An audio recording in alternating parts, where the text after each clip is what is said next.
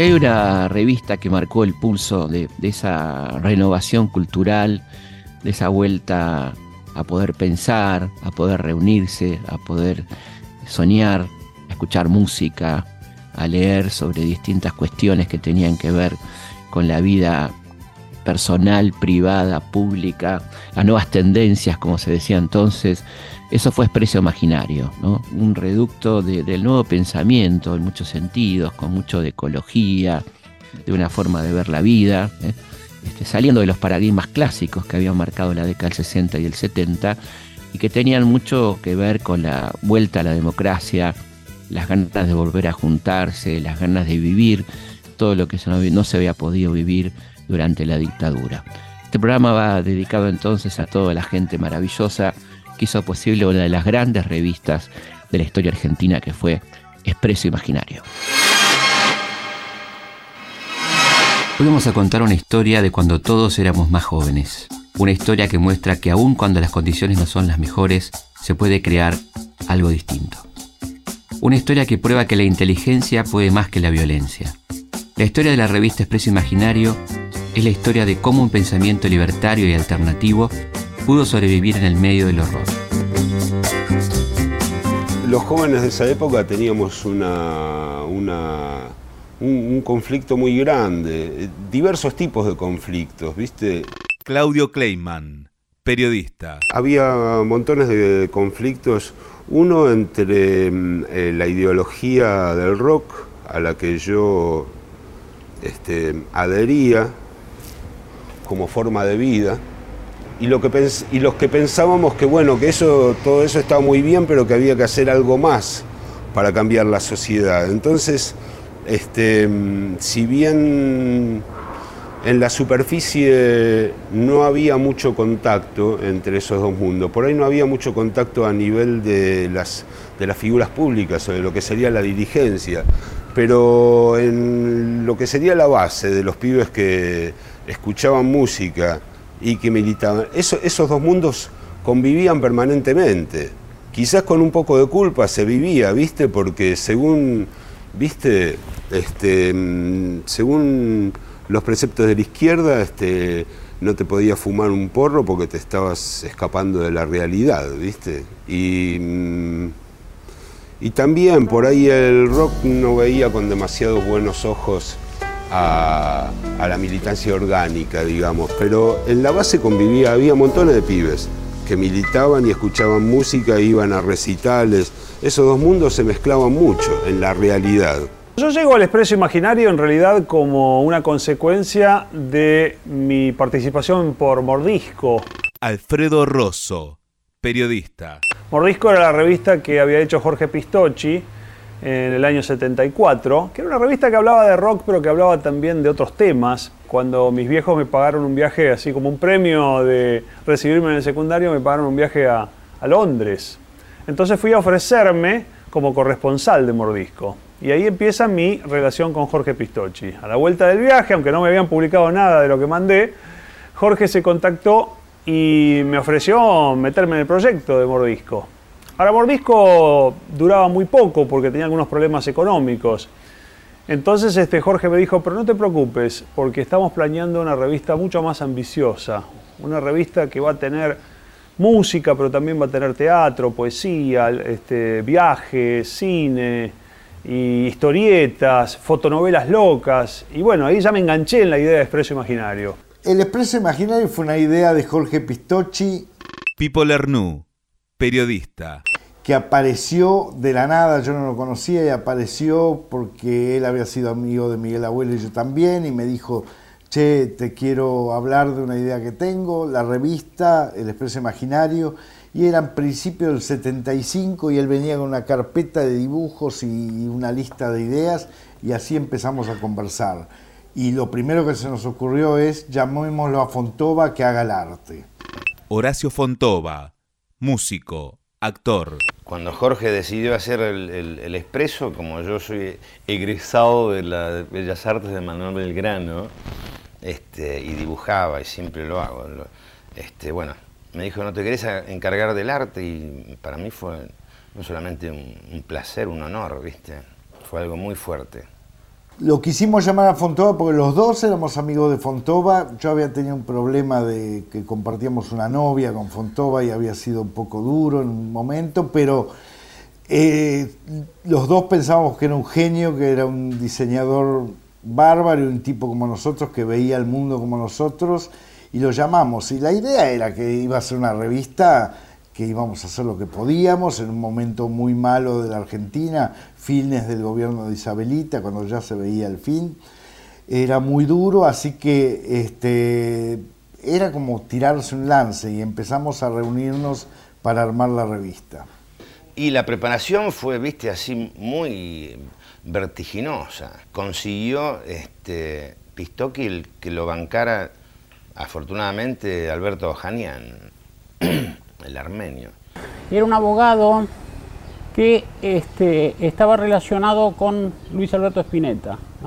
Jorge Pistocchi, periodista. Ojanian sé que le había ido a embargar un coche, a sacarle un coche que tenía este, Spinetta, este, y fue a, su casa, entonces este, Luis creo que estaba acostado, y le dijo, bueno, vengo a llevarme un Citroën que tenía Luis le dice, bueno, me llevo el coche y Luis dice, ah, este, en la mesa de luz tenés la llave. entonces se ve que este, Ojanian se sorprendió y a través de eso este, surgió como una relación de amistad con Luis. Este, Luis me lo presentó para que registrara los nombres del Expreso y Mordisco, este, que los tenía colgando. Y bueno, se entusiasmó, te digo, esto fue más o menos a fines del 75 y este, nos sacó la publicación, como te decía. Primero nos, nos dio una dos pequeñas oficinas en el piso donde él tenía su estudio de abogacía en, en Corrientes, Uruguay. Ojañán nos llevó a la oficina, empezamos a trabajar ahí y empezó a caer la fauna más increíble de Buenos Aires, todos los tipos que habían estado escondidos debajo de los felpudos y detrás de los zócalos empezaron a aparecer con sus dibujitos, sus poemitas y sus cuentitos y Ojanian al principio pensó que la podíamos hacer en su oficina. Que era una mezcolanza rarísima, ¿viste? Decir que el tipo era bastante comprensivo, ¿viste? Porque de repente venía él con un cliente a atender cosas así de la legalidad, etcétera, y se veía con unos, unos personajes ahí, ¿viste? que no estaban muy dentro del orden establecido. Pero después finalmente alquiló una esquina en Teodoro García y Cabildo. Este, una casa, un caserón viejo que copamos y se convirtió en una especie de isla en el medio del desierto que era la Argentina en ese momento. En la conscripción, así entre los saltos de rana y la carrera mar cuerpo a tierra, me lo, lo conocía el señor Claudio Kleiman.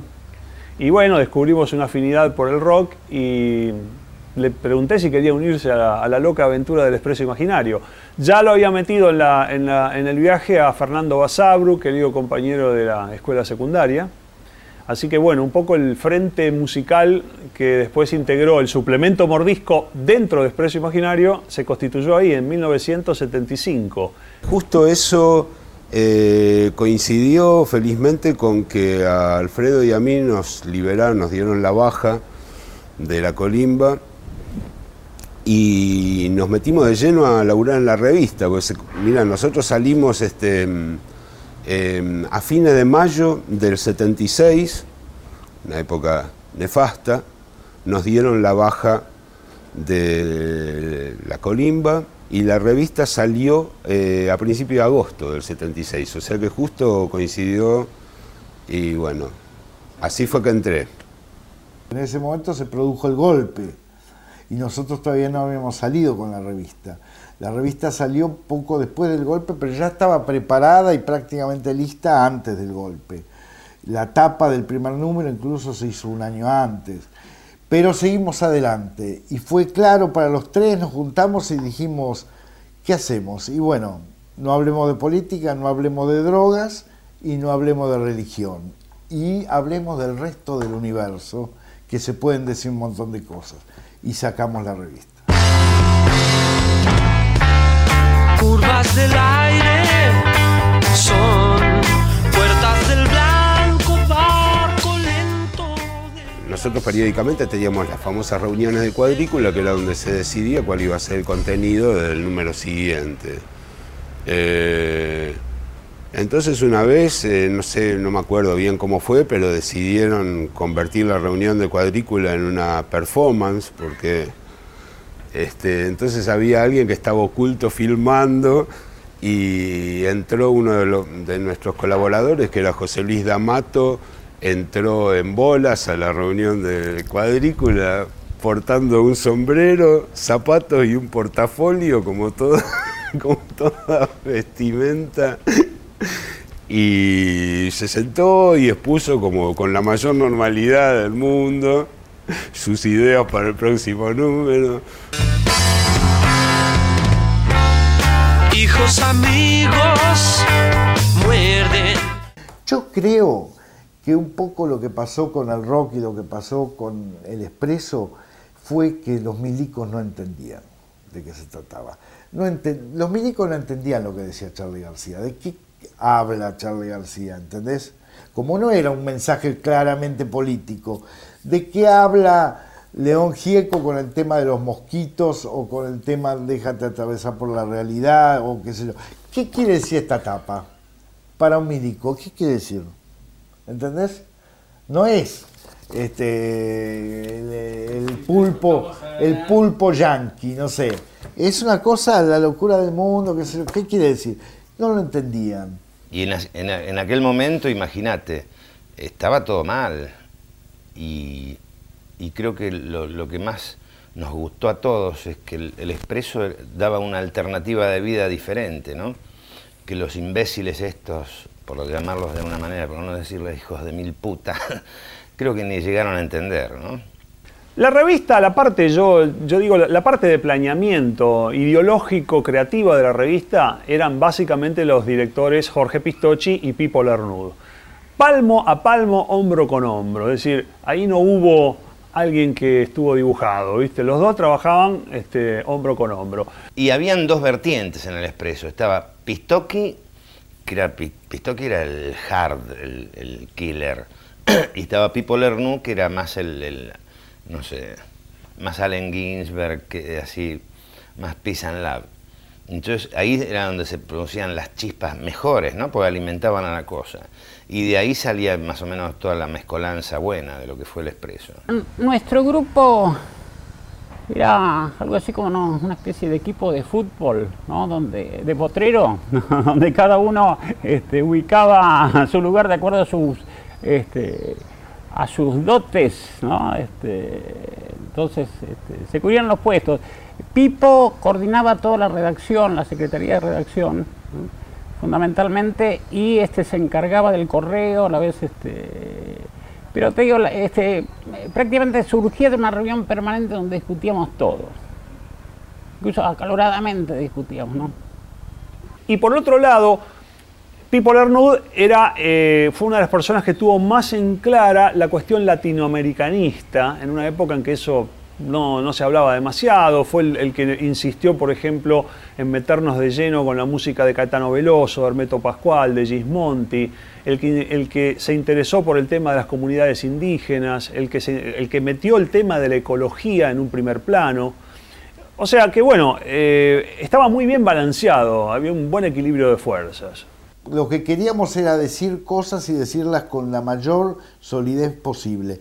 La misma idea estaba en, la sección de música que también apuntaba a quiénes eran los músicos más rebeldes, los músicos que tenían un mensaje más alternativo. a través de las poesías y de las letras de los músicos decíamos cosas que teóricamente no se podrían decir. También ahí Alfredo, Fernando y Claudio eran muy sistemáticos cuando escribían una nota tenía que, tener toda la información eh, sobre el grupo exhaustiva. Y cuando íbamos a hacer un reportaje a, John McLaughlin o a, a, cualquiera íbamos habiendo estudiado la vida del tipo que los tipos se sorprendían. Y después era la pelea para poder publicar esas largas notas que hoy no se ve ese tipo de periodismo exhaustivo, ¿no? La redacción era un lugar donde pasaba de todo. Claudio Kleiman, periodista. Lamentablemente en la época del expreso, que coincidió la primera época del expreso con la época de mayor represión, eh, los únicos que te mostraban con todas las limitaciones del caso, una ventanita hacia algo diferente, este, por lo menos a nivel de la prensa escrita, era el expreso imaginario. Entonces, este, cualquier delirante que estaba por fuera del sistema y que tenía alguna idea loca, este, viste, pasaba por el expreso y te intentaba convencer, especialmente a Pistocchi, que era materia dispuesta para escuchar a cualquier loco que apareciera. Desde, viste, un tipo que te venía con un proyecto para desarrollar la energía solar, hasta este un loco que se había construido un auto eléctrico y lo tenía, lo fuimos a ver, en una terraza, en un pasaje que queda ahí cerca de Medrano y Rivadavia. Pasaba de todo, hubo gente que vivía por, por durante algunas épocas, porque había un altillo donde, bueno, en un tiempo vivió este, Bobby Curto, que fue uno de los fotógrafos del Expreso. El negro Fontova vivió también un tiempo ahí en la, terraza del Expreso. Sí, vivía arriba por varios meses. Horacio Fontova, músico, actor. Mucho no me acuerdo, te voy a decir, ¿eh? Este, pero era muy lindo vivir, vivía en una pieza en la terraza con un perro. eh, era a mí me encantaba terminar de laburar y este, quedarme solo en, en la, re- en la redacción, ¿viste? Yo- ah, mira, ¿sabes a qué me hace acordar eso? A mi ni- mira cómo lo junté. En mi niñez, yo soy del centro, de Plaza Lavalle había una cosa que me encantaba, que era una sensación muy parecida a esta del expreso, de quedarme solo en, la redacción respirando lo que había pasado, que era los domingos a la mañana, pero religiosamente yo me iba a, caminar por el microcentro, por la zona de los bancos, todo vacío, con papeles volando, así, eso me extasiaba. Y bueno, muy parecido era este, quedarme solo después de un día así de, de mucho laburo y de tanta energía en el expreso imaginario. Me gustaba mucho. La redacción era un delirio. Porque, un poco porque en ese momento no había nada que hacer. Pipo Lernú, periodista. No se podía estar en la calle, más de tres personas no se podían juntar en una, en una esquina porque te llevaban en cana y te era podía ser un acto terrorista. Este, las casas de la gente, la gente estaba como muy metida en su casa, no quería saber nada con nada, era muy difícil, no había actividad, no había grupo de reunión, no había clubes, no había boliches, había muy poco boliches, sobre todo en el 76, 77. Entonces la revista se convirtió en una especie de refugio que nosotros tratábamos de mantener más o menos coherente, pero no era coherente. Conformaban realmente una especie de, de- de microcosmos. Nosotros nos tuvimos la suerte de eh, tener ese refugio en medio de la época más siniestra de la dictadura. Nosotros teníamos ese refugio que era la redacción del Expreso, donde este, nos inventábamos una realidad aparte, como diría el maestro Castaneda. Hey there, people, I'm Bobby Brown. They say I'm the cutest boy in town. My car is fast. La censura, eh, además, eh, era el temor a las palabras. Creo que en un momento llegaron a, pro- a prohibir la teoría de conjuntos en la matemática porque tenía, podía tener alguna connotación comunista. Por eso yo digo que coincido con Frank Zappa en que la inteligencia humana es limitada, pero la imbecilidad humana no tiene límites. Alfredo Rosso, periodista. La historia y el tiempo ha perdido los nombres de los que firmaron esos decretos, pero deberíamos recordarlos, porque tendrían que tener alguna calle que los recuerde, ¿no? Para... Perdón, no pude evitarlo. Fui a la mierda. Tendría que, haber una, tendría que haber una calle donde uno pueda ir a damearle, a tirarle algo. ¿no? Este, a ver, ¿de dónde, reto- de dónde retomamos? Watch me now. I'm going down. Cuando la dictadura terminó conocimos los nombres de los responsables y de los lugares donde vivía el horror. El Olimpo, la Escuela de Mecánica de la Armada, Automotores Orletti, son solo algunos de los sitios donde el terror anidaba. El Mundial, la fiebre del sábado por la noche, el embretecimiento programado, la falta de proyectos, de todo eso hablaba el expreso imaginario. Lo hacía de manera tal que no fuera obvio, mostrando lo que pasaba en otros países con la juventud, exponiendo temas que por entonces no existían en la agenda de los argentinos, como los movimientos indigenistas, las iniciativas ecológicas o la furia del punk.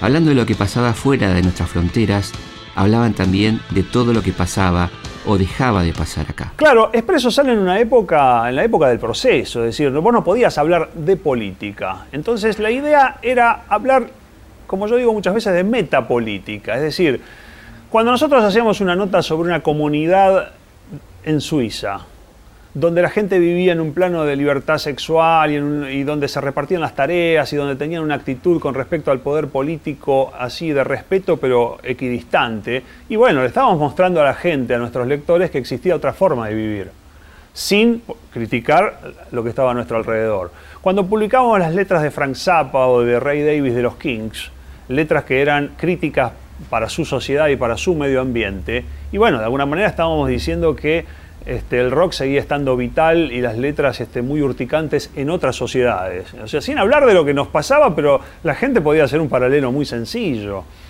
Y en general, el Expreso trataba de mostrar un mundo que seguía vivo, porque hay que tomar en cuenta que esto es una época donde había un cerco político, social, cultural de todo tipo alrededor de la Argentina. Era como si nos rodeaba un cinturón de tristeza, más allá de lo obvio, o sea, de lo que se estaba produciendo, de los secuestros, de los de- del, chupadero de gente, de los asesinatos. Más allá de eso, existía además un asesinato cultural y una censura férrea que estaba en todos los rincones. Sabíamos todo lo que estaba pasando y, y nos cuidábamos mucho. Nos cuidábamos mucho de no.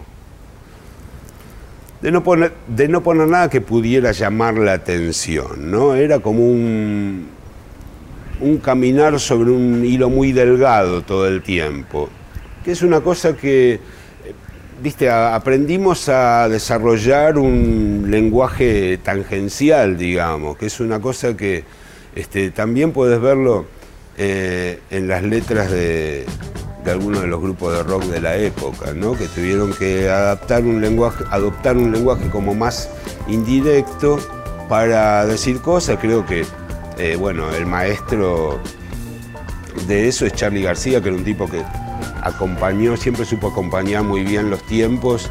Y bueno, vos ves las, letras, por ejemplo, de la época de La Máquina, ¿viste? Y no eran letras políticas, no eran letras de protesta, y sin embargo se las arreglaban para comunicar una situación. Él llamó, le puso un disco, ¿qué se puede hacer salvo ver películas? Y eso, ¿viste? Es una frase que vos no la podés este, prohibir, pero sin embargo te está diciendo un montón de cosas. Teníamos como convicciones en ese momento muy, muy profundas de lo que estábamos haciendo, ¿no? Este, justamente con lo que pensaba este, nos reforzaba y, este, y entendíamos que tenía mucho sentido lo que estamos haciendo. Por los pibes, ¿viste? por este, un montón de cosas que sabíamos que estaban en peligro de perderse definitivamente. ¿no? Yo me acuerdo de algunas tapas que la gente nos festejaba mucho, algunas tapas de Expreso Imaginario. Por ejemplo, qué sé yo, éramos tan locos que éramos capaces de poner un pescado en la tapa, así porque sí, en el alféizar de una, ventana, porque se nos ocurría. Pero había unas tapas más militantes, si se quiere, como el famoso tomatazo a John Travolta, que hizo historia. La tapa de Travolta para nosotros fue una clara mensaje político-cultural del expreso. Eh, yo no sé ahora la gente si tiene conciencia de lo que significó Fiebre de Sábado de la Noche, que fue promovido por, por los milicos como una alternativa, como un claro mensaje cultural. Estudiar, divertirte y después salir a bailar y olvidarte y está todo bien. Y el, el- la música disco en la Argentina era una cosa de las capas de clase media alta y clase alta en ese momento. Donna Summer y la música de los Gees y qué sé yo. Y entonces la onda eran las motos, esas motos que van a mil, las camperas inflables y bailar y... eh. Entonces para nosotros eso era el enemigo claramente. Y el tipo, la nota que yo hice sobre Travolta habla de eso, el tipo que baila y que olvidémonos de todo y chao. Y entonces este, nosotros dijimos, a hay que salirle a esto. Entonces Bueno, empezamos a tirar ideas hasta que salió lo del tomatazo Travolta, conseguimos una muy buena foto de Travolta y teníamos que, porque le tiramos el tomatazo, pero eh, encima de la foto en vez de encima de un vidrio, porque si no se iba a notar. Entonces empezó a mojar la revista, entonces había que sacar la foto rápido. Bueno, como era nuestro estilo de trabajo totalmente eh, improvisar, pero era un claro mensaje político.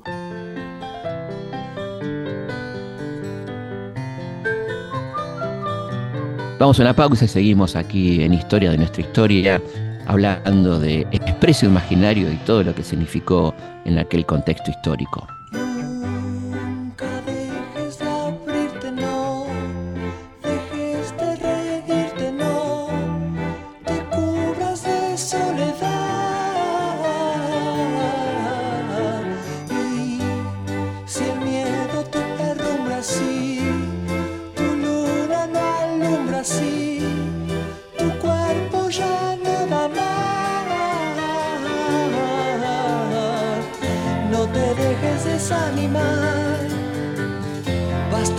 Basta ya de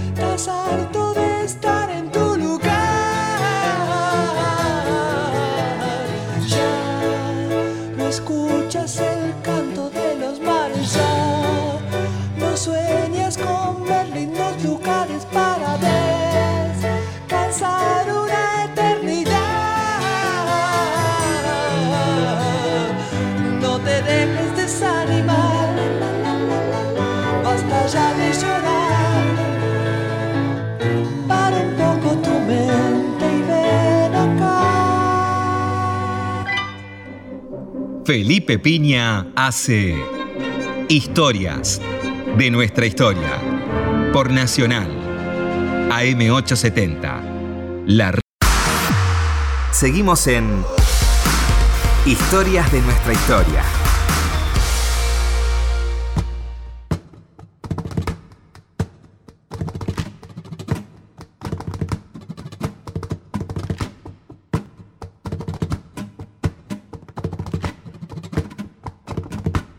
Seguimos en Historia de nuestra historia. Muchas gracias a la gente que nos escribe, que deja sus comentarios, sus pedidos, sus preguntas en nuestro mail, que es consultaspigna.gmail.com.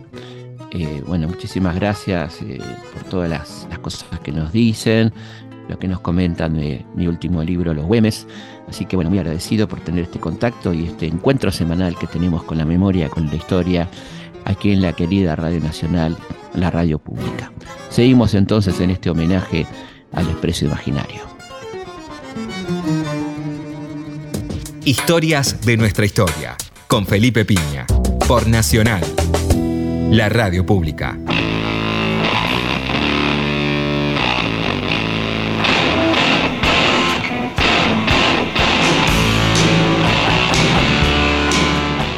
Sea, si me tengo que definir, yo soy un anarco total, ¿viste? O sea, invoco a Severino y Giovanni. o al gordo valor, no sé.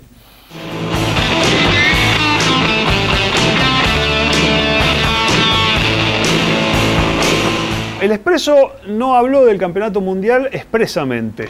Alfredo Rosso, periodista. Valga la, la- el juego de palabras, porque lo tomó justamente como un campeonato, como una propaganda del, del proceso militar. Entonces, no, ahí tenés, esa era otra manera de hacer política. Negarle toda, este, toda mención al Mundial de Fútbol era una manera de decir, bueno, cuidado, porque esto es un instrumento de propaganda.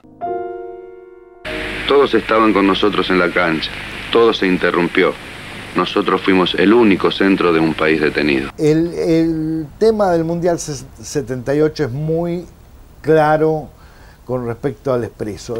Pipo Lernú, periodista. El expreso no tiene ni una sola mención del mundial que era el tema donde todos los diarios, todas las radios, todos los medios de comunicación no hablaban de otra cosa que del mundial y había este festejo porque nos iba bien y al mismo tiempo había que decían que los derechos humanos, había equipos de fútbol extranjeros que no querían venir a jugar a la Argentina por los derechos humanos, había una polémica y nosotros fue claro para nosotros que el, el mundial era una una fantochada, una cosa preparada para conquistar a la gente y no publicamos nunca ni un solo comentario sobre eh, el, el- el mundial. Muchos de los rockeros de la primera época eran medios antifutbolistas. Sentíamos que el fútbol era como un poco el circo, el entretenimiento para la gilada que proponía el sistema. El sistema mantiene entretenida a la gente con la televisión y con el fútbol. Hoy eso es clarísimo y, y sigo pensando exactamente lo mismo. Creo que el fútbol es maravilloso y es lindísimo ver un buen partido, pero que hay una manija con el fútbol y con el deporte que es parte del entretener a la gente para mantenerla mirando para otro lado. Y en ese momento era muy fuerte el hecho de que el fútbol era como un mecanismo de control social y nosotros queríamos oponernos a ese control social. Entonces, como buenos herederos de la mentalidad no futbolera del, rock, continuamos eso y no figuró nada de fútbol en ningún momento de la historia del Expreso. Señoras y señores, iniciamos un episodio inédito en la historia de la televisión argentina. Como inédito también es el momento que transcurre en la vida de todos los argentinos. ¿No han sentido ustedes impotencia, angustia, ansiedad ante los acontecimientos de los que somos protagonistas, pero de los que son principales protagonistas todos los hombres de armas de nuestro país? De allí nace entonces la posibilidad de compartir, a partir de este momento, 24 horas consecutivas con todos ustedes. 24 horas donde lo más importante, el récord, lo va a batir usted. Porque estas 24 horas de solidaridad con el Fondo Patriótico Malvinas Argentinas se puede demostrar de una sola manera, que es colaborando. Si algo le faltaba a la dictadura era una guerra propia, patriótica, que insuflara fervor en los argentinos y los hiciera sentirse unidos a sus Fuerzas Armadas.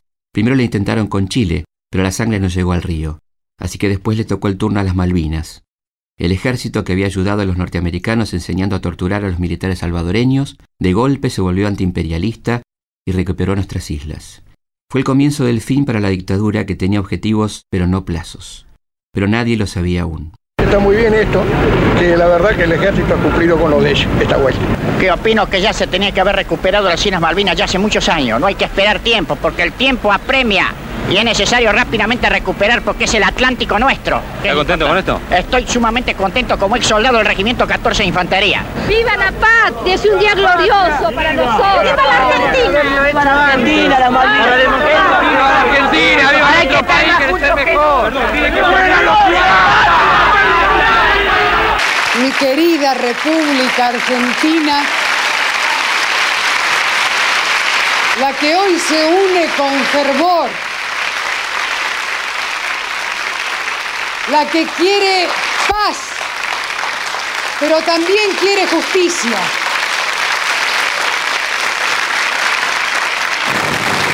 Es el momento, decía, en pedirles a todos, aquí en Argentina Televisora Color, en quienes nos están siguiendo en los móviles en las calles de Buenos Aires, a todos los que siguen los canales del interior del país, al público en su casa, por favor, póngase de pie. póngase de pie y cante nuestro himno nacional con Susana Rinaldi. Susana, por favor. Y los libres del mundo responden al gran pueblo argentino. Salud.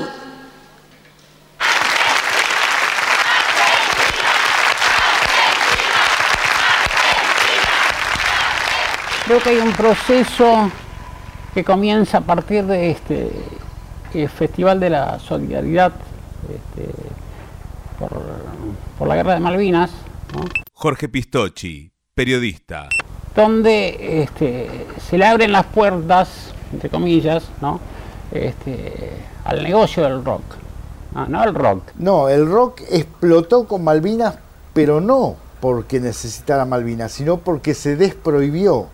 Porque el proceso fue que todos los chicos que laburaban en las radios, toda la gente que estaba en- en los medios de información, tenía rock en la casa, pero no lo podía pasar. No lo pasaba en la radio, no lo pasaba en la televisión. De golpe el gobierno dijo, basta de música extranjera, basta de música en inglés. Y entonces empezó a surgir rock por todos lados. Traigan sus discos, le dijeron a los, a los Alfredo Rosso que laburaban la radio, por ejemplo, y los pibes empezaron a traer los discos de rock y empezaron a pasar discos de rock en castellano. Y Pescado Rabioso, que estaba prohibido, eh, eh, León, que estaba prohibido, Morris, que estaba prohibido, empezaron a sonar en las radios. Y entonces de pronto una generación de pibes que no habían escuchado nunca eso, empezaron a cantar De Nada Sirve, empezaron a cantar Jugo de Tomate Frío, empezaron a cantar Muchacha Ojos de Papel y explotó el rock. Pero el rock ya existía. El Festival de Solidaridad fue un intento de los rockeros de comunicarse con los pibes que estaban en las trincheras en Malvinas, porque todos sabíamos, por ejemplo, yo me sentía muy emocionado porque me había llegado la noticia de que cantaban ayer nomás un tema mío, los pibes que estaban congelándose en, la- en las trincheras de Malvinas. Entonces la idea fue decirles a esos pibes, estamos con ustedes, entendemos lo que les pasa, pero queremos paz. Y entonces, ¿cómo mezclar eso? Por eso todos los músicos dijeron algo, eh, dijeron paz, paz, loco, decía Spinetta, y el festival cerró con algo de paz, no cerró diciendo vamos a la guerra. En plena guerra cerró con la canción de Porcheto algo de paz. O sea, que el concepto general era queremos la paz, esta guerra no sirve, pero no se podía decir tampoco claramente. La primera pausita comercial, Fontana, porque si no, ¿dónde vamos a poner los 240 minutos? Pero es importante, es importante a esta altura eh, recordar que cada uno de los mensajes comerciales que ustedes verán en pantalla ingresan al Fondo Patriótico Malvinas Argentinas. Muchas gracias a todos los clientes, a todos los avisadores que se han unido a esta idea de ATC. Adelante entonces con los mensajes comerciales.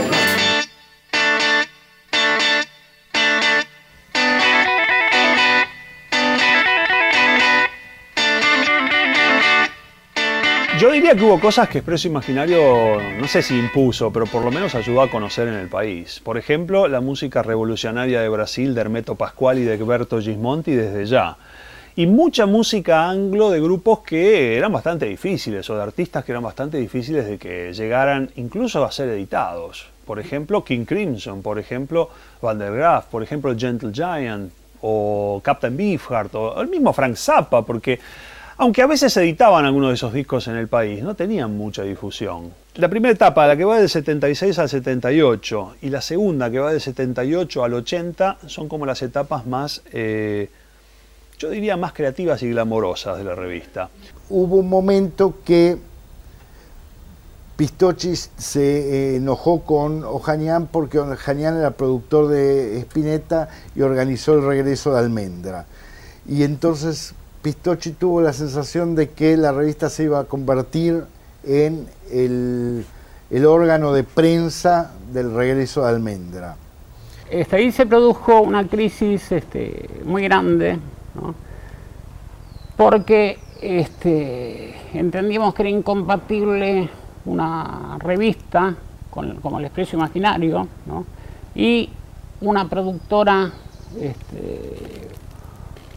este, lo mismo que nosotros estamos hablando, ¿viste? Bueno, eh, ya era una relación muy, muy confusa, ¿no? Se llegó finalmente a un punto que no, no había, este, sí, no había opción, ¿no? Alegaba que, este, que había perdido mucho, mucho dinero con, este, con la revista, ¿no? Este, bueno, y que la cosa era así, porque él tenía, este, él era el productor de la publicación, nosotros no. Este, yo ahí expuse dentro del grupo que nos fuéramos, ¿no? Este, que, que terminamos con el expreso y que sacáramos otra revista nosotros, de vuelta, con otro nombre. ¿no? Pero este, la mayor parte del grupo ¿viste? pensó que no, que se podía resistir, bueno, que era algo que este, podía en algún lugar este, compatibilizarse.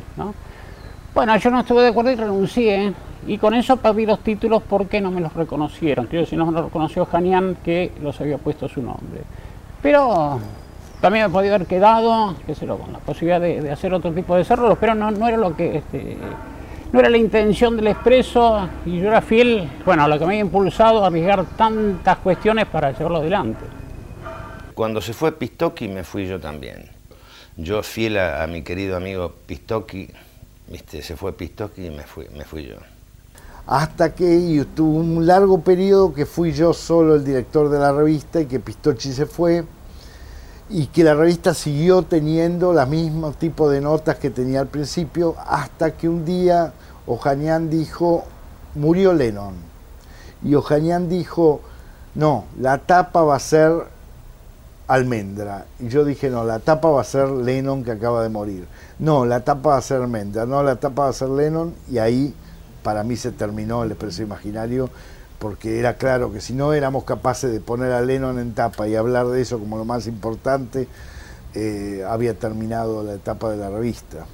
Y una tercera etapa donde eh, Petinato es el director de la revista, que yo siempre la reivindico, porque digo que él- Petty se dio cuenta del cambio generacional que se había producido en los 80s. Y él se da cuenta de que, bueno, de que ya cuando se empieza a atisbar el retorno de la democracia, empezaba a estar en el aire, cuando empiezan los primeros grupos de punk y de new wave a, a tocar en la Argentina, y te das cuenta que en la calle había una nueva generación que no esperaba apostar a utopías ideológicas, sino que quería vivir el, el aquí y el ahora.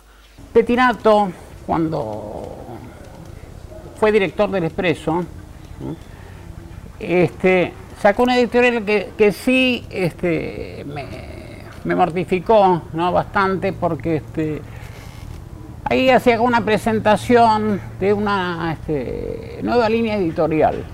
Eh, podía hacerlo, era director de la revista, este, pero de alguna manera este, desvalorizaba todo lo que se había hecho anteriormente. Entonces decía, bueno, ya este, ahora va a ser otra cosa, ¿no? Este, ahora nos vamos a ocupar de esos grupos que no conoces. Este, y, y dice, y se acabaron los indios cuchicuchis. La etapa de, de Petinato como director es de ocho números, nueve números, no me acuerdo cuánto, pero es dentro de los cinco años o seis años de vida de la revista, es el último año. Que este, Petinato pensaba que podía ser una revista de rock popular y en eso no estábamos de acuerdo. Yo pensaba que podíamos hacer una revista como la veníamos haciendo, que teníamos un público que nos seguía y que fuera de cultura con mucho rock, de cultura rock, donde el rock fuera el, instrumento base de comunicación de una serie de cosas culturales, de escritores, de pintores, de cine, de cosas que pertenecen a la cultura del rock. Yo me acuerdo de una vez que estábamos en un Pampernick, que era una de las primeras cadenas de hamburguesas de la Argentina, este, cerca del obelisco. Estábamos comiendo algo y había como una especie de reunión de jóvenes, adolescentes. ¿no? Yo estaba discutiendo con Petinato este, la, la grilla del próximo número. Y en un momento dado me para y me dice, ¿ves? Todos esos chicos, todas estas cuestiones de ecología, de, de esto, del otro, de, de ideologías, no les interesan nada. Tenemos que buscar cómo llegar a este nuevo público. ¿Cómo? Dar el mismo mensaje pero con otro código, con un código nuevo. que surja una reunión de Pampernick. Digo, valorándolo mucho, mucho ellos porque este, tanto este Petinato como, como Alfredo es gente que, que, que se ha compartido muchas cosas, este, estimo en muchos aspectos, pero este, en otros por ahí no, estoy de acuerdo. ¿no? Este, este, que viendo al público de Pampernick, ¿no? se piense en la línea editorial del Expreso ya me parece un contrasentido absoluto.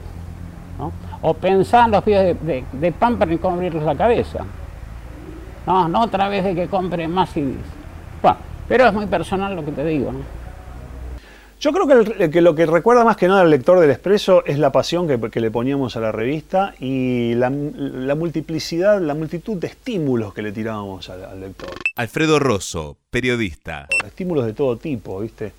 Eh, la manera en que mostramos que aún en una época de suprema crisis donde el país realmente vivía la Edad Media, este, todavía se podía, uno se podía ilusionar con que existía otro mundo posible. Y el Expreso trataba de mostrar todas las aristas de ese mundo. ¿no? Y lo que quedó por empezar fue un, Horacio Fontova, músico, actor.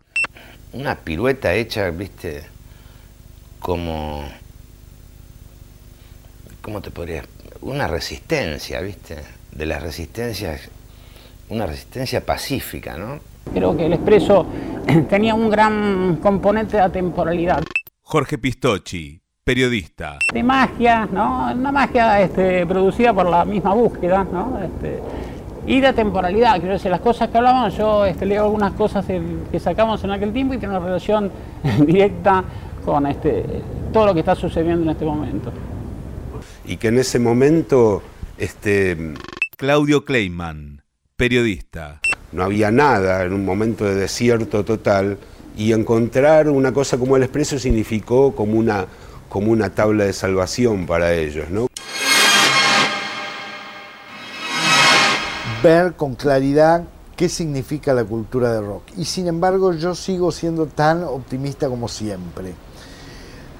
Cuando empezamos con la cueva éramos 200 tipos. Yo tengo la teoría del 5%. Siempre hay un 5% de pibes con las pilas puestas buscando su propio mensaje. Hoy, en el momento en que la cultura del rock popular está totalmente vendida, Pipo Lernú, periodista. sin embargo, se está creando música y hay, hay miles de pibes en miles de garage y en miles de bolichitos haciendo una música totalmente propia y totalmente desafiante y totalmente este, espontánea y natural y contra todos los dictados de las modas y de las imposiciones. Yo creo que a pesar de todos los intentos de, de vacunarlo, en, en- todas las acepciones de la palabra, este, el rock siempre desarrolla alguna cepa rebelde. Es un virus.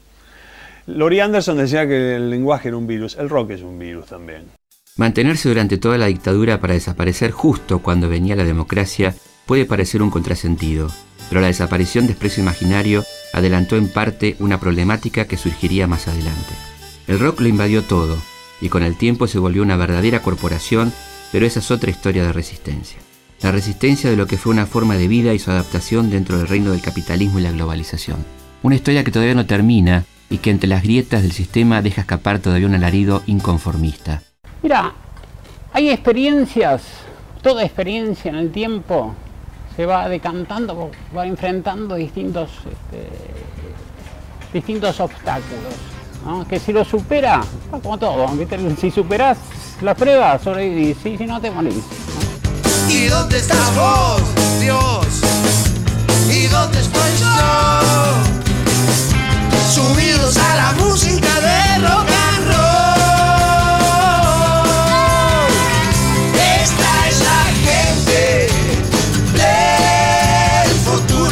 Estamos llegando al final de este programa, espero que lo hayan disfrutado, muchos recordarán, otros se enterarán de la existencia de esta aventura cultural, psicodélica, de alguna manera, que fue esta maravillosa revista. Bueno, les mando un abrazo grande y nos vamos a encontrar, como siempre, el próximo viernes a las 22, aquí en Historia, nuestra historia, por Radio Nacional, la radio pública. Historias de nuestra historia. Conducción, Felipe Piña. Producción, Cecilia Musioli. Archivo, Mariano Faín. Edición, Martín Mesuti.